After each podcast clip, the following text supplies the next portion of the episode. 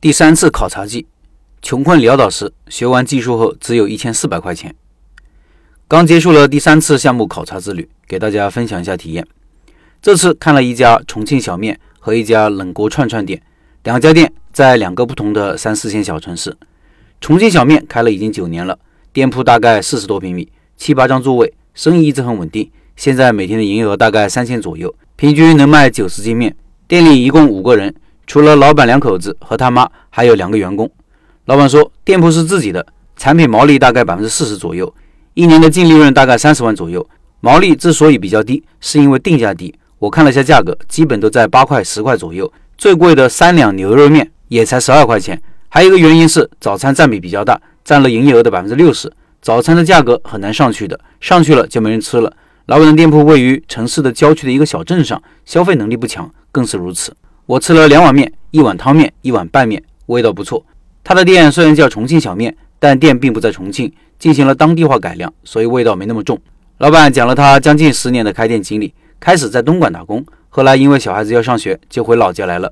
那时候没有做过生意，小白一个，看到别人生意好，就想开个百货超市。店铺租下来后，才去考察批发市场，一圈下来，发现自己根本做不了，一是自己资金不够，二是竞争太激烈了，进去了铁定死。于是想到了做餐饮。因为老板娘是贵州的，贵州的羊肉粉挺出名的，决定做羊肉粉。让老丈人在贵州的老家给他联系了一个熟人，那人也是开羊肉粉店的，估计是碍于情面不好拒绝，但又不想教，勉强答应。就让老板在旁边看了两个小时。那人说不用学习的，看一会儿就会了。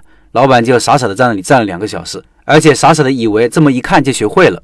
餐饮这东西啊，看着容易做，但是如果没人教，看一个月也未必会。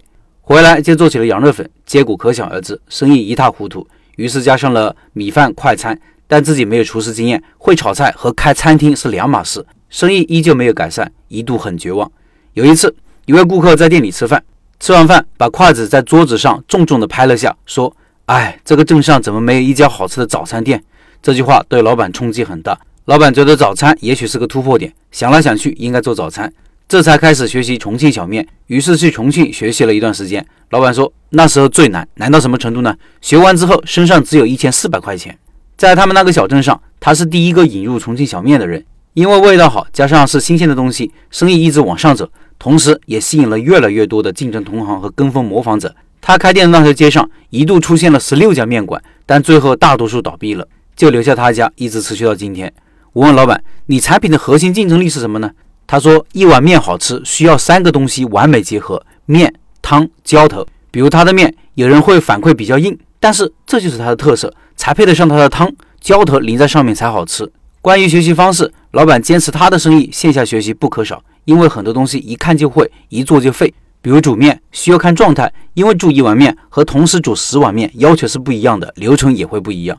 重庆小面这些年比较火，各个城市都可以看到小面的店铺，但是倒下的也很多。”我问老板，这种地方性比较强的产品，遇到当地顾客不喜欢怎么办？老板的大意是要坚持自己的特色，只做一部分人的生意。他觉得外地的重庆小面之所以倒闭的很多，主要是因为改的四不像了。关于是坚持自己的特色，还是要当地化改良这个问题，和这次拜访的另外老板也进行了探讨。下篇文章再说说拜访下一个店的经历。最后告诉大家一个好消息哦，开店笔记社群现在正在做加入社群的五一特惠活动，原价一百六十八的，现在只要八十八元。分享者只要六十六元，一年中力度最大的活动哦，不可错过。请关注开店笔记的公众号，点击公众号下方的加入社群了解详情。